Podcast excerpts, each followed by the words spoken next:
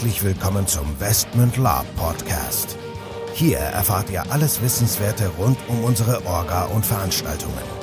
Neben spannenden Hintergrundinformationen und dem Neuesten aus der Welt der Live-Rollenspiele erwarten euch kurzweilige In-Time-Episoden, die die Story zwischen unseren Cons weiterführen. Zudem beantworten wir live eure Fragen und Feedback. Und los geht's. Liebe Gemeinde, herzlich willkommen zu einer neuen Folge des Westman Lab Podcast. Dabei sind wir der Michael und der Nico. Jawohl, heute mit einem interessanten Thema, hoffe ich. genau, Kampf ist immer interessant. Der Dorian hat uns geschrieben und hat uns was gefragt und da würden wir ganz gerne eine komplette Folge drüber machen, nämlich Kampftraining im Lab. Macht das Sinn, sich vorm Lab irgendwie speziell, also kämpfen zu lernen, kämpfen zu trainieren, alleine mit mehreren? Ist das erforderlich? Was bringt das? Ähm, ja, tja, da kann man natürlich ein bisschen drüber sprechen. Das wollen wir hiermit tun. Genau. Also erstmal grundsätzlich ja. Natürlich, das macht immer Sinn, alleine um zu gucken, ähm, schlage ich zu fest zu, ähm, kann ich vernünftig abbremsen, verletze ich irgendwen? Ist die Intensität, die ich da fahre, grundsätzlich richtig und korrekt? Ne? Das bietet aber natürlich, also Voraussetzung dafür ist natürlich immer, dass der, mit dem ich da übe, dann auch vielleicht ein bisschen Erfahrung hat. Ne? Also genau.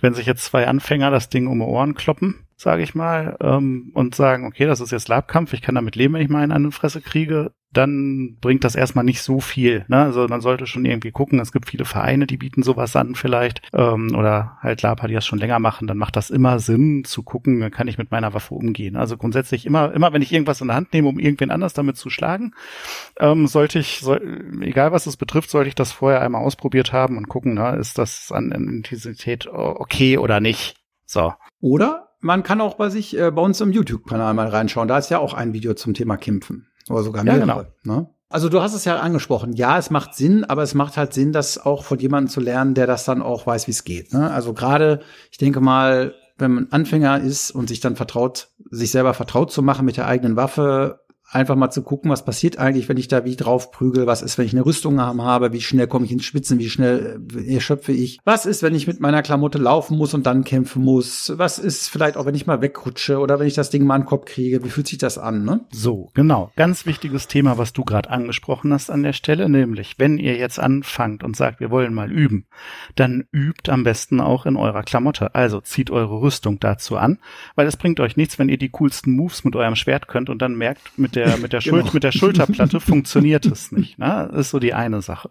Die zweite Sache, was Realverletzungen nach sich zieht, ähm, versucht mal verschiedene Untergründe. Also wenn, wenn ihr die Möglichkeit habt, auch mal vielleicht ein Kopfsteinpflaster oder vielleicht mal Schotter oder äh, Rasen oder einen Hang oder so, zieht mal eure In-Time-Stiefel an. Wenn die nämlich eine glatte Ledersohle haben, dann ist das der zweite Punkt, wo man relativ schnell da mal auf dem Arsch sitzt oder im schlimmsten Fall sich ein Knie verdreht oder äh, einen Kreuzbandschaden davon trägt oder was auch immer. Bänderriss ist da auch so eine, so eine typische Labverletzung eigentlich, die viele mit nach Hause bringen. Also auch das, probiert es bitte dann, wenn ihr es ausprobiert, am besten auch mal in voller Klamotte aus, um ein Feeling dafür zu bekommen. Denn eigentlich geht's nur darum, mal so ein bisschen ja zu testen und zu gucken, was kann man machen und was nicht. Ja, das geht aber dann eben nur unter Kampfbedingungen. Und als Anfänger, wie gesagt, würde ich das genauso machen, wie du gesagt hast, in voller Rüstung und normalen, unter normalen Bedingungen will ich trainieren und vor allen Dingen dann erstmal kontrolliert kämpfen, kontrolliert versuchen, was zu machen. Ich würde auch gar nicht anfangen, irgendwelche tollen Moves oder irgendwas einzuüben. Ich würde jetzt erstmal gucken, dass ich generell mit der Waffe mir nicht selber auf den Kopf haue, an den Kopf haue, was auch manchmal passiert. Mhm. Oder halt auch irgendwie, wenn ich ein Schild habe oder irgendeine Stangenwaffe oder auch einen Bogen oder irgendwas, dass ich damit so vertraut bin, dass ich das Ding, du hast es vorhin schön gesagt, kontrolliert führen kann. Und äh, wenn ich das beherrsche, wenn ich sicher in meiner Klamotte bin, sicher im Stehen bin, sicher kämpfen kann, dann kann ich anfangen, mir Gedanken zu machen, ja, okay, was kann ich denn jetzt noch an Moves einüben, was ist Verteidigung und so weiter. Und für mich ist dann die Stufe drei wäre dann der Gruppenkampf, wo ich dann sage, ja, okay, wenn ich jetzt mit der, das war ja auch so ein bisschen ein zweiter Teil seiner Frage, was ist denn mit einer Gruppe? Macht das Sinn, dass wir uns hier abstimmen und so? Ja, auf jeden Fall. Wenn ihr alle auf dem gleichen Level seid, dann macht es natürlich auch Sinn, wenn ihr gemeinsam als Gruppe kämpft, dann euch auch vernünftig abzustimmen. Aber auch da macht es halt keinen Sinn, wenn der Anfänger dabei ist, der gerade mal sein Schwert schwingen kann und der bei jedem zweiten Ausholen dem anderen, der daneben steht, das Ding ins Gesicht zieht. Ne? Ja, das ist auch so ein wichtiger Punkt. Ne? Also Safety first. Selbst wenn ihr jetzt coole Moves gelernt habt, dann geht mal davon aus, dass das in einer, in einer normalen Schlacht, wo ihr mit fremden Leuten links und rechts dicht gedrängt steht, vielleicht auch noch eine zweite, dritte Reihe dicht dahinter, erstmal so nicht funktioniert, zumindest nicht, wenn ihr äh, ja nicht die Leute um euch rum treffen möchtet. Ja? Genau. Trotzdem bleibt es natürlich dabei, wenn ihr als äh, Gruppe eingeübt seid und ihr wisst, wer wo steht und wer was macht und wie die Leute funktionieren, dann habt ihr in einer Schlacht immer einen kleinen Vorteil. Ne? Das merken wir immer bei unseren Veranstaltungen, wenn die NSCs so die ersten ein, zwei Kämpfe durchhaben, dann äh, ja, kann man sagen, raufen die sich relativ flott zusammen. Ähm, dann merkt man da, da bilden sich so kleine Grüppchen und Pärchen, die stehen dann meist, stehen immer dieselben Leute nebeneinander und, und hacken miteinander. Und da merkt man relativ schnell, wenn da eine gewisse Dynamik entsteht, dann, dann werden die immer besser und äh, ja, irgendwann haben dann, hat dann die Gegenseite da wenig Spaß mit. Ja, also das, das ist auf Spielerseite genauso. Wenn man die Chance hat, zusammen zu üben, dann macht das ruhig mal. Ne, genauso auch, ähm, dass man sich mal Gedanken macht, äh, ja, nehme ich vielleicht meinen Zweihänder mit in Dungeon also auch mal über unterschiedliche Ausrüstungen nachdenken. Ne? Das wäre auch so eine Art Kampftraining. Ne? Genau, das ist ein schöner Punkt, weil ich habe gerade, das wollte ich nämlich gerade noch ansprechen. Also ja, wir reden jetzt ja immer so von der freien Kampfsituation, wo genug Platz ist.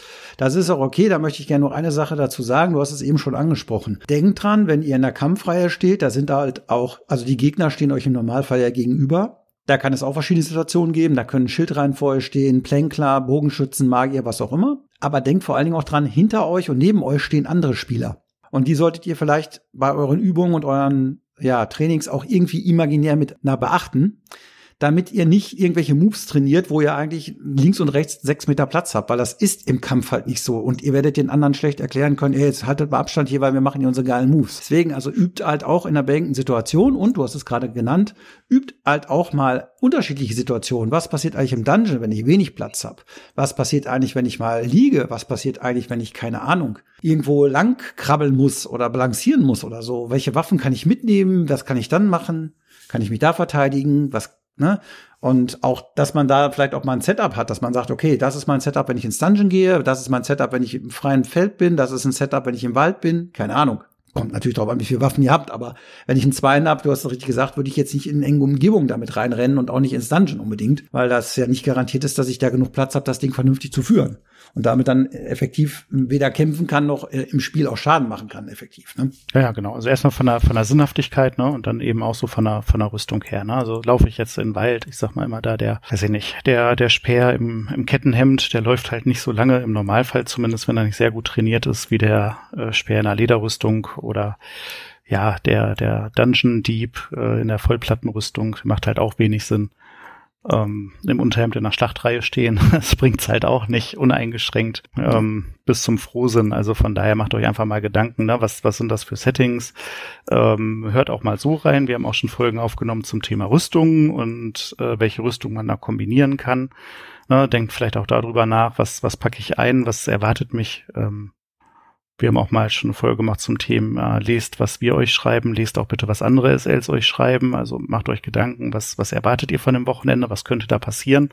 Ne, gibt es da eine Schlacht, gibt es da einen Dungeon, gibt es da, weiß ich nicht, eine Taverne oder gibt es da einen Wald? Und überlegt dann halt, äh, macht es mehr Sinn, vielleicht eine Lederklamotte mitzunehmen oder eine volle Rüstung, keine Ahnung. Also genau, genau. überlegt euch im Vorfeld ein bisschen, was ihr mitnehmen möchtet und was ihr an Waffen einstecken möchtet. Dann müsst ihr nicht immer das ganze Auto vollladen und habt trotzdem Spaß vor Ort. Ja, das macht auf jeden Fall Sinn. Und eine Sache wollte ich vielleicht abschließend noch sagen, das ist natürlich dann so ein bisschen die Königsdisziplin. Denkt auch mal dran, was passiert eigentlich, wenn ihr verschiedenen Gegnern gegenübersteht. Also was passiert eigentlich, wenn ihr mit eurer Kampfreihe oder eingeübten Moves einem Magier entgegensteht, der Wirbelstürme und Windstöße und Feuerbälle wirft, wenn da irgendwelche Gedankenschinder sind, wenn da irgendwelche Vampire sind, die euch beeinflussen und, und, und, und. Weil es ist immer schön, wenn man sich das alles schon ausdenkt und wenn natürlich in der ersten Kampfreihe dann ein Vampir kommt und den ersten Mann in der Mitte rauszieht, ja, dann war es dann meistens das auch mit der Taktik. Ne? Also das wäre dann sozusagen der letzte Schritt, sich auch mal zu überlegen, besondere Kampfsituationen, wie gehen wir dann damit um oder wie gehen wir damit um, wenn einer vom Pfeil getroffen wird oder vergiftet wird oder oder oder. Vor allen Dingen auch, wie schaffen wir es dann eigentlich, uns auch mal zurückzuziehen geordnet? Das kommt ja leider, äh, habe ich mir sagen lassen, auch öfter mal vor. soll soll passieren, soll passieren, ja. Ähm, ja, kommt, kommt in den besten Häusern vor. Aber grundsätzlich, ne, also auch da, genau, macht euch Gedanken drüber, ne, wie kann ich das Ganze safe bewerkstelligen, auch ohne jetzt rein zu chargen oder irgendwen dann vorzuschicken, der jetzt drauf slate wie ein Behämmerter. Also, ne, da gibt's immer so, so Moves, äh, wo wir als SL sagen, ja, das macht keinen Sinn, das wollen wir auch eigentlich nicht sehen. Ähm, Und ich glaube, das ist bei anderen Spielern auch so. Also ich kriege auch ein Hörnchen, wenn ich jetzt irgendwelche Leute sehe, die in Vollplattenrüstung auf mich zu chargen, dann denke ich mir immer, mein Gott, muss das jetzt sein? Ja, also ja. von daher immer, dass das oberste Gebot neben aller Übung ist immer auch noch Rücksichtnahme und äh, passt auf euch auf, bleibt gesund und ja, wie heißt es so schön, was du nicht willst, dass man dir tut und so, ne? Ihr wisst, wie es weitergeht. Füge allen anderen zu? Nee, andersrum. Ja. nee, genau. Aber es ist ein schönes, es ist ein schönes Schlusswort, genau. Wie gesagt, am Ende des Tages ist es ein Spiel und das soll es auch bleiben. Gut, in diesem Sinne war es das wieder für heute. Wir bedanken uns für eure Zeit und euer Zuhören. Wenn ihr Fragen habt, schreibt die gerne in die Kommentare oder unter an orga.investment.de und dann würde ich sagen, sagen wir Tschüss, bis zum nächsten Mal. Ja, wunderbar. Wir freuen uns und bis bald. Tschüss, tschüss. So, bevor jetzt wirklich Schluss mit dieser Episode ist, an dieser Stelle noch einmal der Hinweis, dass wir uns natürlich jederzeit über euer Feedback und eure Fragen freuen. Ihr könnt diese gerne als Facebook-Kommentare unter die jeweiligen Episoden-Postings schreiben oder einfach eine Mail an orga.investment.de raushauen. Zudem würden wir uns mega freuen, wenn euch der Podcast gefällt und ihr uns eine 5-Sterne-Bewertung und eine nette Rezension bei iTunes gebt. Das hilft uns, den Podcast immer besser zu machen. So long und bis denn.